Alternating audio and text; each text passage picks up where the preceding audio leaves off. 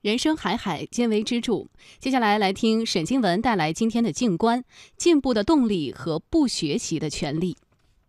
我们单位曾有过一场暴雨行动，十数名对自己体重不满意的男女同事报名参加，每人出资几百，以三月为限。这三个月，哪几人减掉最大比例的重量，就按排名取走奖金。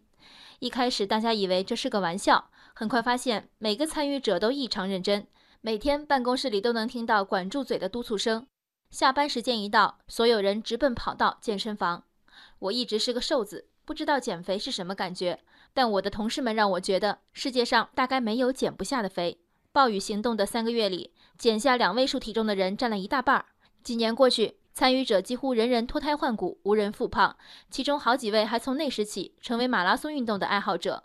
这是一种人生的巨大成功啊！许多人和成功之间只差这几百元的激励，只差一个小团队的轻轻助推。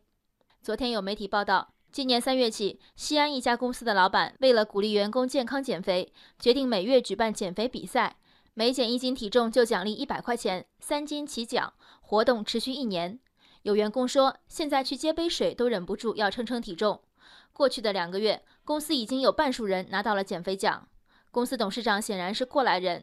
他说：“大家并不是冲奖金去的，自己设置奖金也是因为很多人都把减肥挂嘴边，却一直很难实现。现在有个动力，总能好一些。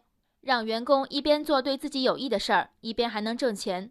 作为老板，无论是出于对员工的真爱，还是增加团队凝聚力的需要，此举都可圈可点。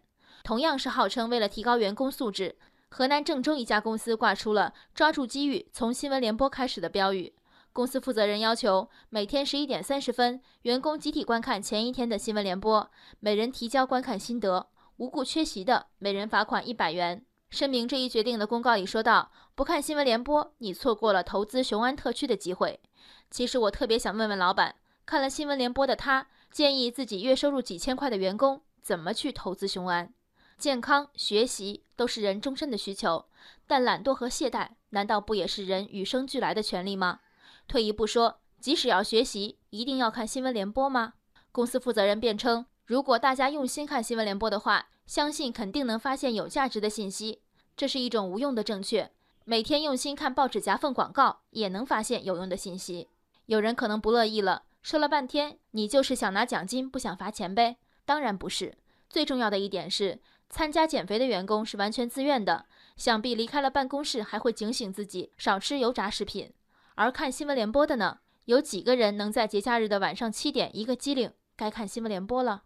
每个人经过了十多年的课堂和考试，好不容易混到上班这一关，万万没想到还有每天写观后感这样的科目。人生勉为其难的选择已经够多了，还请老板们高抬贵手，我们认真工作还不行吗？人生海海，见微知著。我是静文，下期静观见。